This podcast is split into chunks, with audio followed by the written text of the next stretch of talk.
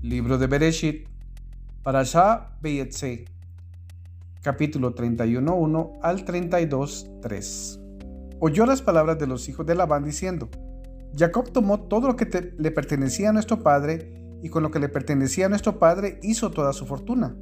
Jacob vio el rostro de Labán y he aquí que no se comportaba con él como antes. Y el Eterno le dijo a Jacob, regresa a la tierra de tus padres y a la tierra de tu nacimiento, y yo estaré contigo. Jacob mandó a llamar a Rachel y Lea al campo donde estaba el rebaño, y les dijo, He visto el rostro de vuestro padre que ya no me dispensa el mismo trato que antes, pero el Elohim de mi padre estuvo junto a mí. Sabéis que con todas mis fuerzas serví a vuestro padre, y a vuestro padre me ha mentido, cambiándome el salario cien veces. Mas Elohim no permitió que me hiciera daño. Si decía las moteadas serán tu salario, entonces todo el rebaño paría ovejas moteadas. Y si decía las rayadas serán tu salario, entonces todo el rebaño paría ovejas rayadas. Así fue como Elohim mermó el ganado de vuestro padre y me lo entregó a mí. Sucedió una vez, en la época del apareamiento, que alcé la vista y vi en un sueño que los cabritos que procreaban el rebaño eran rayados, moteados y veteados. Y un ángel de Elohim me dijo en el sueño, Jacob. Y yo dije, heme aquí. Y él dijo, alza la vista por favor y ve que todos los cabritos que procrean los rebaños son rayados, moteados y veteados, pues he visto todo lo que Labán te ha estado haciendo. Yo soy el Elohim de Bet El, donde ungiste un pilar y donde me hiciste un voto. Ahora levántate y vete de esta tierra y regresa a la tierra de tu nacimiento. Rachel y Lea respondieron diciendo, ¿acaso seguimos poseyendo una parte y una herencia de la casa de nuestro padre? No se nos considera extrañas, pues Él nos ha vendido y ha consumado totalmente nuestro dinero. Pero toda la riqueza que Elohim le ha quitado a nuestro padre nos pertenece a nosotras y a nuestros hijos. Ahora lo que Elohim te haya dicho, hazlo. Jacob se levantó y colocó a sus hijos y sus mujeres sobre los camellos, y condujo todo su ganado y toda la riqueza que había acumulado, las propiedades que había adquirido en Padamaram, para ir a lo de su padre Isaac, a la tierra de Canaán. Labán había ido a esquilar sus ovejas y Rachel robó los ídolos de su padre.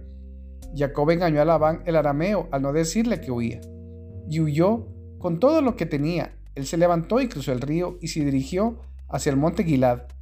A Labán se le dijo el tercer día que Jacob había huido, y tomó a sus familiares y los persiguió a una distancia de siete días, alcanzándolos en el monte Gilad. Pero Elohim se le apareció a Labán el arameo en un sueño nocturno y le dijo, Cuídate de no hablar con Jacob ni bien ni mal. Labán alcanzó a Jacob Jacob había sentado su tienda en la montaña mientras que Labán había sentado a su familia en el monte Gilad. Labán le dijo a Jacob, ¿qué has hecho? Que me has engañado y has guiado a mis hijas como cautivas de la espada. ¿Por qué huiste de modo tan oculto y me engañaste? Tampoco me dijiste, pues te hubiera despedido con alegría, con canciones, con pandero y con lira.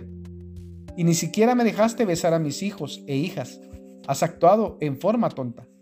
Podía hacerte cualquier daño, mas el Elohim de tu padre se dirigió a mí anoche diciendo, cuídate de no hablar con Jacob ni bien ni mal. Ahora, te fuiste porque anhelabas ir a, tu, a casa de tu padre, pero ¿por qué robaste mis dioses? Jacob respondió y le dijo a Labán, porque tuve miedo, pues pensé que tal vez me robarías a tus hijas. Aquel en el que encontrarás a tus dioses no vivirá en presencia de nuestra familia, comprueba por ti mismo lo que está en mi posesión y llévatelo. Jacob no sabía que Rachel los había robado. Labán entró a la tienda de Jacob y a la tienda de Lea y a la tienda de las dos sirvientas, mas no halló nada. Al salir de la tienda de Lea, entró a la tienda de Rachel. Rachel había tomado los ídolos, los había colocado en la montura del camello que montaba y se sentó encima. Labán revisó toda la tienda, mas no halló nada. Ella le dijo a su padre, que mi Señor no se disguste porque no me pongo de pie. Pero es que me ha llegado la regla de las mujeres. Buscó, mas no encontró los ídolos. Jacob se enojó y se enfrentó a Labán. Jacob le dijo a Labán, ¿cuál es mi falta y cuál es mi pecado que me has perseguido cuando revisaste todos mis objetos? ¿Qué encontraste de todas tus pertenencias? Colócalo aquí, ante mi familia y la tuya, y que ellos juzguen entre ambos. Todos estos 20 años estuve contigo y tus ovejas y tus cabras jamás abortaron, ni comí los carneros de tu rebaño. Los animales mutilados nunca te los llevé, yo mismo sufría la pérdida. A mí me las exigías, ya fue ya fuera que fuera robada de día o robada de noche. De día el calor abrasador me consumía, de noche la helada. El sueño se escapaba de mis ojos. Estos son mis 20 años de en tu casa. 14 años te serví por tus dos hijas, 6 años por tus rebaños, y tú cambiaste mi salario 100 veces. Si el Elohim de mi padre, el Elohim de Abraham y el temor de Isaac no hubiera estado conmigo, ahora me habrías echado con las manos vacías. Elohim vio mi aflicción y el esfuerzo de mis manos, y por eso te reprendí anoche. Entonces Labán habló y le dijo a Jacob, las hijas son mis hijas, los hijos son mis hijos, y el rebaño es mi rebaño, y todo lo que ves es mío. Pero a mis hijas, ¿qué les podría hacer hoy? O a los hijos a quienes han dado a luz. Ahora, vamos, hagamos un pacto tú y yo, y él será testigo entre nosotros. Jacob tomó una piedra y la elevó como pilar. Y Jacob le dijo a sus hermanos, Juntad piedras. Y ellos tomaron piedras y formaron un montículo, y comieron allí sobre el montículo. Labán lo llamó Yegar Shahudatá, mas Jacob lo llamó Galed. Y Labán dijo, Este montículo soy testigo entre tú y yo, por eso lo llamó Galed. Y también Mitzpah, pues dijo, Que el Eterno vigile entre nosotros cuando ya no nos veamos. Si afligieras a mis hijas o si te tomares otras mujeres además de mis hijas, aunque no haya hombre entre nosotros, Elohim será nuestro testigo. Y Labán le dijo a Jacob, He aquí este montículo, y he aquí el pilar que elegí entre tú y yo.